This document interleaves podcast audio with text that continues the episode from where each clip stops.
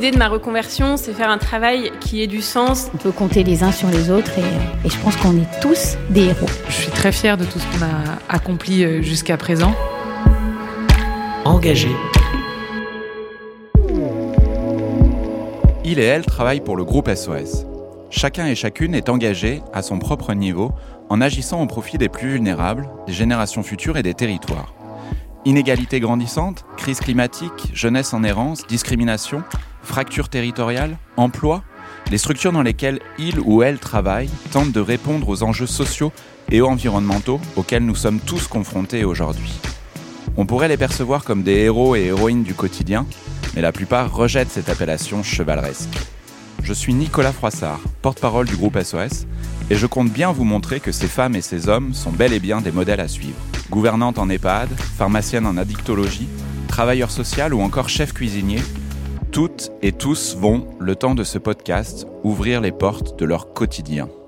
Alors concrètement, ça ressemble à quoi une journée dans une association? Quelles sont les qualités requises? Quels écueils faut-il éviter? Comment affronter les moments de doute? Toutes ces questions, et bien d'autres encore, trouveront leurs réponses dans ce podcast qui tend le micro à celles et ceux que l'on n'entend pas. Celles et ceux qui travaillent dans l'ombre pour faire fleurir une société un peu plus belle.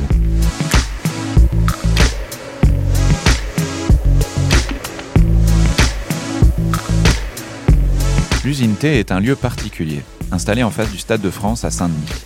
Ancienne manufacture au style industriel, c'est là que nous avons enregistré tous les épisodes de ce podcast. C'est aussi là que travaille Marc, infatigable maître d'hôtel.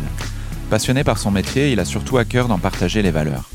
Mais une nouvelle fois, c'est lui qui saura l'expliquer bien mieux que moi.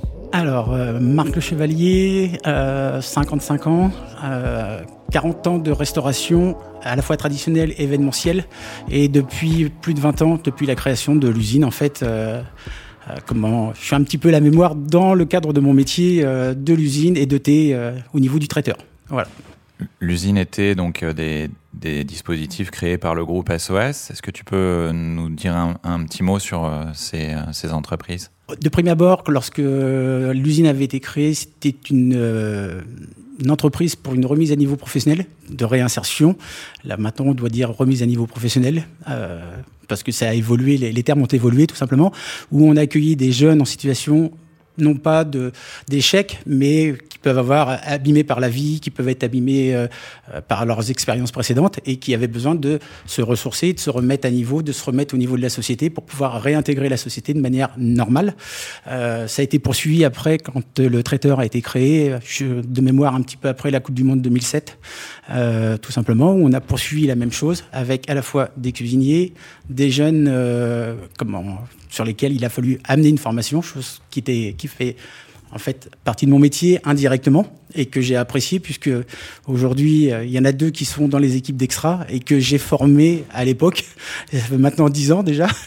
Et donc euh, voilà, on a avancé comme ça et donc on est là pour aider à la fois des personnes euh, dans la restauration, donc événementielle, en cuisine, au niveau du laboratoire en production pour la cuisine, pour les chauffeurs également et puis au niveau du service euh, avec euh, des personnes euh, pour, le, pour tout ce qui est service, comme on, on l'a en ce moment, on a une dizaine de personnes en, qui sont en service. On, on appelle ça l'insertion professionnelle, c'est ça? Tout à fait. Et comment justement cette insertion professionnelle est venue à toi ou comment tu es venu à l'insertion professionnelle? Alors c'était un petit peu indirect en fait. Lorsqu'on m'avait contacté, c'était un cheminement professionnel, euh, c'était des rencontres déjà. Tu as rencontré euh, ce, sujet de l'insertion professionnelle, donc de personnes éloignées de l'emploi, euh, grâce à, l'usine, donc lieu d'événementiel et, et, de restauration à Saint-Denis créé par le, groupe SOS. Est-ce que tu t'es formé à ce nouveau public? Est-ce qu'on peut dire que c'est un public différent, en tout cas de celui que tu encadrais avant? Ou est-ce que finalement ça s'est fait très naturellement je pense que ça s'est fait nat naturellement. Enfin, j'ai pas fait d'école de management, j'ai fait une école hôtelière où j'ai fait CAP cuisine, CAP salle. Mais je pense que l'amour que j'ai pour mon métier euh, a fait que je me suis dit, bah, je me voyais pas entre guillemets en tant qu'éducateur, ayant eu un papa qui a fait ça très souvent.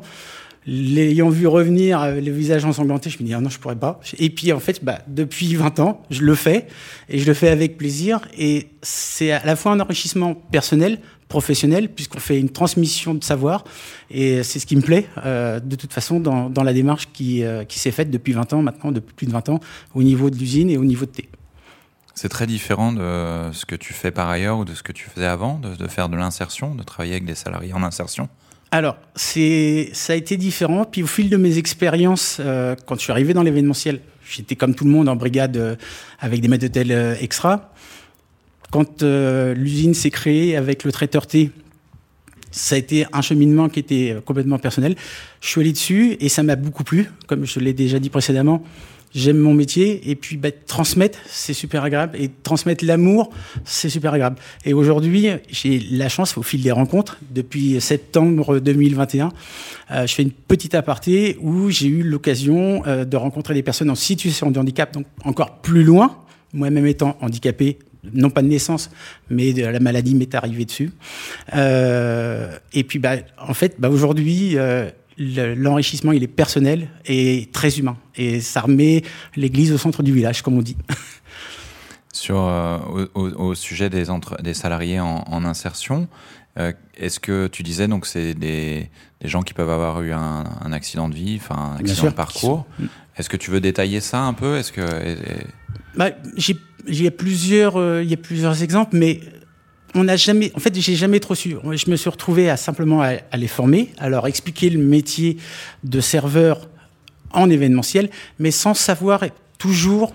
Après, c'est moi qui suis allé chercher les informations en fonction de la personne, en fonction des réactions de la personne que j'avais en face de moi. J'ai essayé de comprendre. Comme comme je ne suis pas en CDI, euh, j'ai pas automatiquement pardon, les tenants et les aboutissants du mal-être de la personne.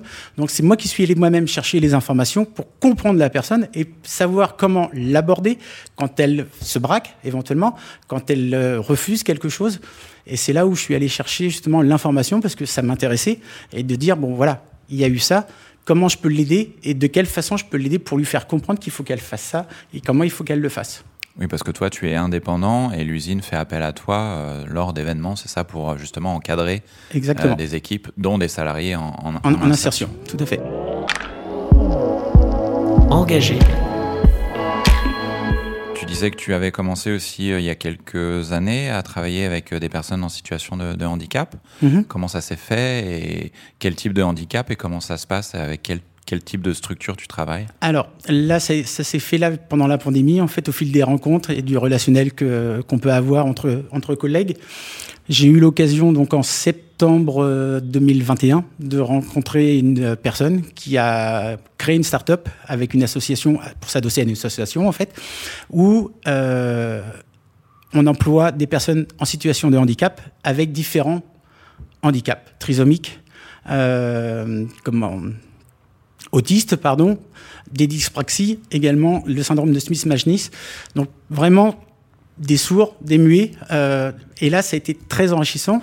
Ce petit traiteur avec lequel je travaille, qui est en dehors de thé, qui est autre chose, qui est une autre aventure, m'a permis bah, là aussi de m'apercevoir que quelque chose auquel je ne pensais pas il y a 22 ans, eh ben, m'a super plu parce que là, en 2022, j'ai fait deux mois où j'ai formé ces jeunes en situation de handicap à qui on refuse de travail parce qu'ils sont au simple titre qu'ils sont handicapés, tout simplement. Et euh, à ce propos, j'ai envie de dire que j'ai la chance, moi, d'avoir, euh, depuis 22 ans, puisque la maladie a évolué au fil des années, quand je suis arrivé dans l'entreprise, elle était là, mais elle n'était pas trop présente.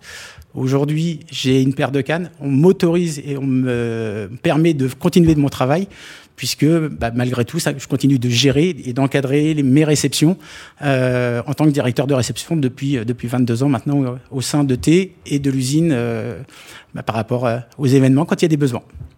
Quelles sont selon toi les, les trois qualités qu'il faut pour exercer euh, ton métier, et particulièrement quand on le fait avec des salariés en insertion ou des personnes en situation de handicap? Je pense que pour les quand on, est confronté à ce type de, de, personnes, il faut avoir beaucoup de. pour moi, il y a des choses qui sont innées. Donc, je ne sais pas quelle qualité on peut avoir. Euh, ça s'est fait naturellement pour moi. Euh, j'ai pas fait d'école de management, on m'a pas expliqué, mais je sais que dans mon management, beaucoup de collègues me disent ouais, pour toi, on va se défoncer. Euh, pourquoi? Me demandez pas, je serai incapable. Mais après, par rapport aux personnes qui sont en situation de handicap, par rapport à des personnes qui sont en, réinsertion, euh, qui sont accidentées de la vie, qui ont eu des, des, soucis personnels et qui ont eu besoin à une époque de leur vie, de l'usine ou de thé, pour se remettre à niveau dans la société, déjà, je pense qu'il faut de la compréhension je pense que c'est l'une des choses. Il faut les comprendre. Et c'est pour ça que je suis allé chercher très souvent les informations dont j'avais besoin pour les comprendre et pouvoir après leur expliquer le, les choses qu'ils avaient besoin.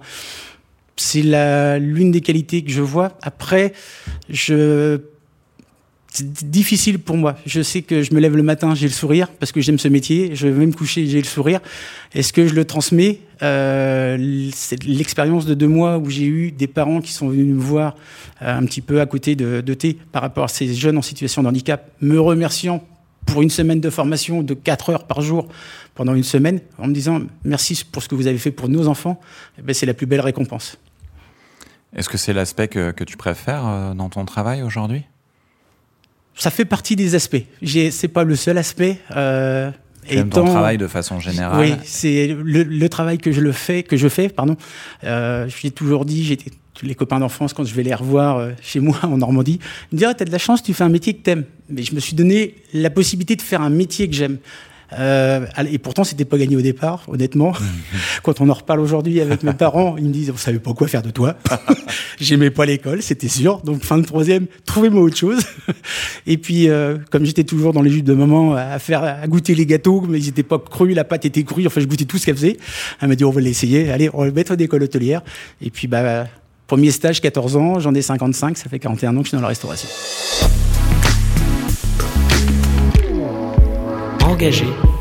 Le travail, justement, parfois aussi, il, casse des gens. Justement, quand c'est un travail qu'on n'aime pas faire ou dans des conditions qui peuvent être parfois euh, très très très difficiles.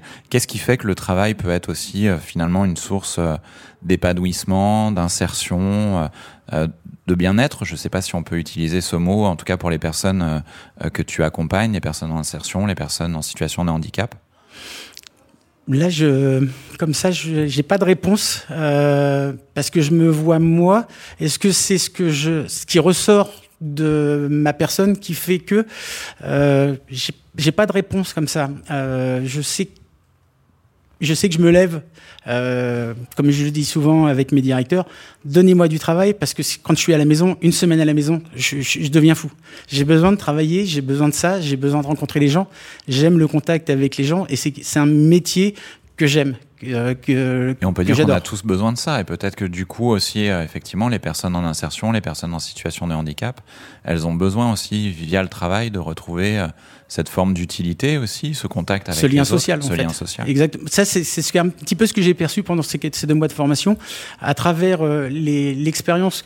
Euh, dans les premiers, je me souviens d'un jeune qu'on avait eu à l'usine, que j'avais formé et qui est revenu me voir à la fin de ces euh, peut-être 18 mois, je me souviens plus la durée des contrats qui était euh, manager euh, au Palais du Fruit et qui faisait les formations. Et qui un jour est revenu à l'usine et qui m'a dit Marc, merci pour tout ce que vous m'avez appris. Aujourd'hui, je fais ça, je fais ça, je fais ça. J'ai dit bah écoute, c'est la plus belle réussite, je suis content pour toi. Et je me, je me suis dit que quelque part, ben, j'avais réussi à faire quelque chose alors que au départ, c'était pas quelque chose qu'il avait envie de faire. Et dans la transmission, ça a permis, ben, en fait, à mon contact, un petit peu à mon contact, mais au contact de toutes les personnes avec lesquelles il a travaillé, il s'est rendu compte que bah, le métier pouvait être intéressant, pouvait être agréable, parce que jamais le même lieu, jamais le même client, pas de routine dans l'absolu.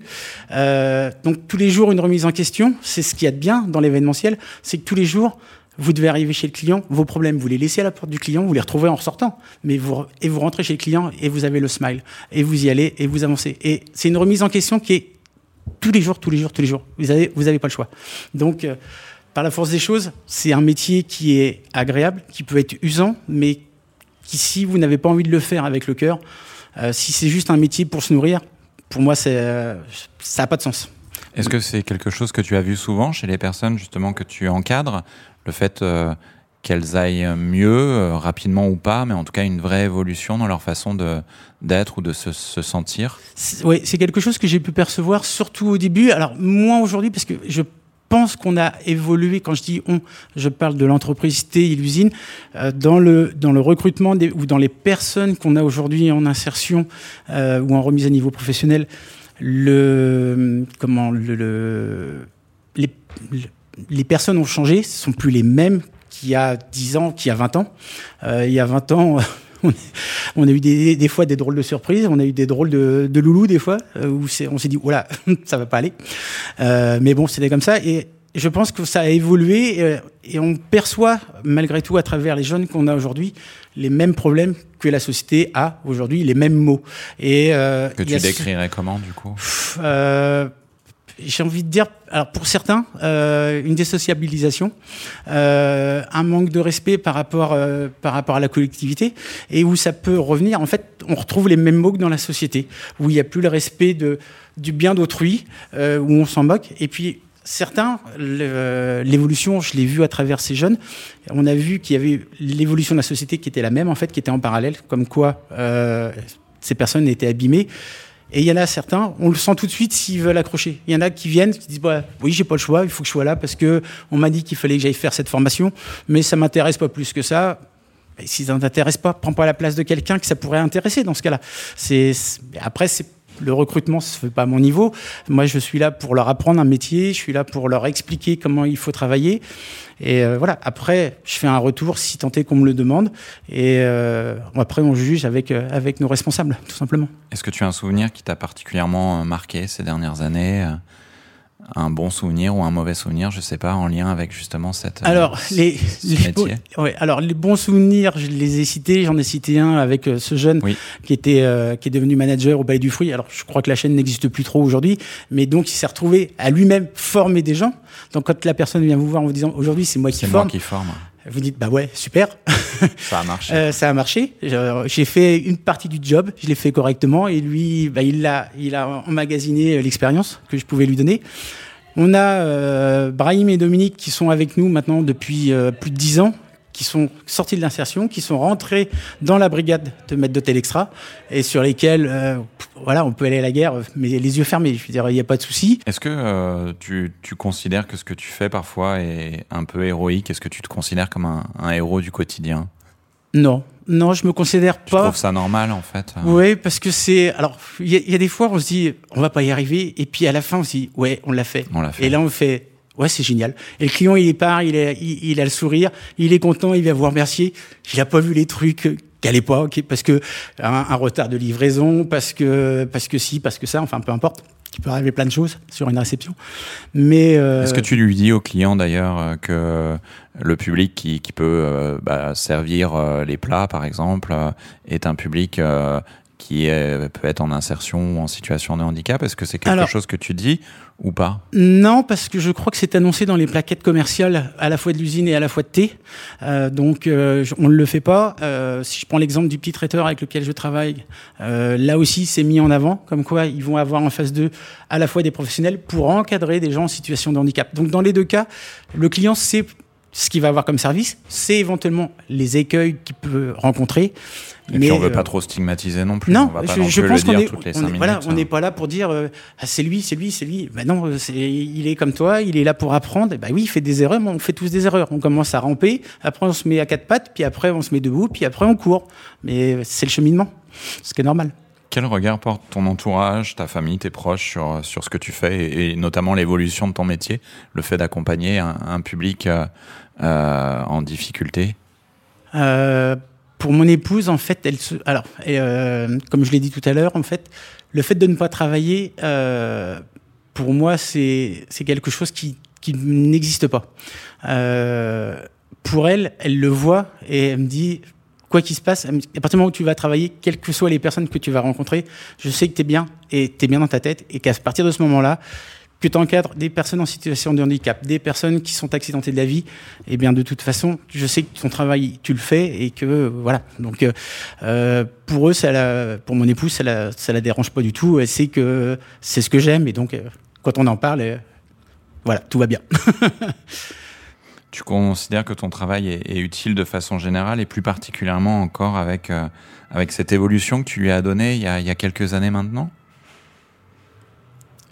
Utile, oui, parce que c'est un, ça reste un métier festif malgré tout, parce qu'en général, on intervient, c'est toujours plus ou moins propice par rapport à une petite fête. Ça peut être euh, un pot de fin d'année, ça peut être euh, un, un, départ à la retraite, ça peut, enfin, à chaque fois, c'est quelque chose de festif malgré tout, parce que ça reste exceptionnel pour la personne qui va organiser pour euh, X ou Y ou euh, peu importe le, comment je veux dire le, sujet, mais à chaque fois c'est quelque chose d'important pour le client et pour moi je considère qu'il faut donner le meilleur de soi-même pour nos clients parce que malgré tout à la finale c'est eux qui nous payent, c'est grâce à eux qu'on peut vivre et c'est grâce à cette relation que euh, on va pouvoir demain continuer de travailler tout simplement. On fait plaisir aux clients et en plus, ce que tu fais depuis un moment maintenant, on accompagne des personnes aussi euh, Exactement. qui connaissent des difficultés. Exactement, c'est deux plaisirs. C'est il y a 20 ans, je n'y pensais pas, et aujourd'hui, avec le recul, je suis, j'ai envie de dire, pas fier, mais je suis heureux du chemin que j'ai parcouru et de tout ce que j'ai fait. de plaisir ou de fierté très complémentaires, du coup. Oui, exactement, tout à fait. Est-ce que tu te verrais faire un autre métier? Non, j'ai fait une précédente interview où on m'a posé la même question et j'ai dit non, parce que ça fait 41 ans que je le fais et je me, je me vois pas faire autre chose. J'adore mon métier. Euh, mon handicap euh, a fait qu'un jour on m'a posé la question, euh, un médecin de la médecin conseil de la CPAM qui m'a dit Je vous mets en, en catégorie 3, vous travaillerez plus comme ça. Je suis pardon? Non, non, non, non, non, il faut que je travaille. Laissez-moi travailler, laissez-moi travailler. Ça fait 41 ans que je travaille, 20 ans que je me bats avec la maladie. Elle n'a pas gagné. Alors oui, j'ai un petit peu plus de difficultés. Mais euh, non, non, laissez-moi travailler, laissez-moi faire quelque chose que j'aime. Surtout, non, non, m'empêchez pas de faire ce que j'aime. Surtout pas. Non, non, non, c'est, euh, je me vois pas faire autre chose. Euh, il m'a permis de voyager. Je suis parti aux États-Unis, je suis parti en Suisse, je suis parti à Monte-Carlo. Euh, quand vous êtes sur les bateaux de croisière, alors aujourd'hui, par rapport à tout ce qui se passe, bien sûr que c'est pas, pas ce qu'il y a de moins écologique que les bateaux de croisière.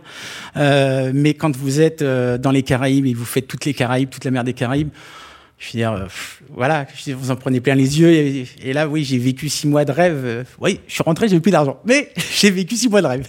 C'était ça qui était intéressant. Et puis, en six mois, j'ai plus appris qu'à l'école pendant 14 ans en anglais. Ça, c'était pratique, par contre. c'était quoi ce voyage? C'était. Non, c'était, j'étais sur la première croisière, bah, qui est toujours le premier croisiériste au monde. C'était la Royal Caribbean Cruise Line, qui est les plus gros paquebots de toute façon, et qui fait, qui est la première compagnie au monde. Et je suis parti six mois travailler en tant que commis euh, au départ et comme chef de rang pour terminer. C'était quand ça? En 90, 1990. Donc c'était euh, c'était à la belle époque euh, où le dollar, on va dire, on parle un petit peu d'argent, le dollar était haut et on était recherché en tant que Français parce que à cause du ce qu'ils appelaient le silver service. Après, quand vous voyez comment ça se passe, vous dites ah ouais, c'est ça le système à l'américaine. Ah ouais, tu avais faut tout payer. 90, j'avais 23 ans. 23 ans, euh, je sortais de l'armée, j'avais fait Monte Carlo, j'avais fait une saison à Monte Carlo où là j'avais déjà mis en fait indirectement, j'avais mis le pied à l'événementiel parce que j'étais euh, au Loves, qui était la, seule chaîne américaine euh, qui appartenait pas au prince, euh, et où là j'ai commencé à faire des banquets, à faire du, de l'événementiel, puisqu'on avait un cabaret à l'intérieur, donc on avait pas mal de choses. Et puis on était, en même temps, on travaillait beaucoup pour, pour le prince régnier. c'était donc une première approche de l'événementiel et que je regrette pas. 90, c'était une autre expérience. Et puis un petit peu plus tard, je suis rentré chez un traiteur qui m'a appris certaines bases, où j'ai refait certaines, certaines choses en tant que technico-commercial. Et puis après, à partir de 92-93, je suis vraiment rentré dans les extras jusqu'à 2000, où j'ai monté les équipes pour l'usine. Puis voilà, depuis 22 ans maintenant, j'ai le, plaisir de, de vous côtoyer euh, et, puis de voir l'évolution à la fois du groupe, euh, de tout ce qui se passe. Et je me dis, waouh, ouais, c'est super ce qu'on fait.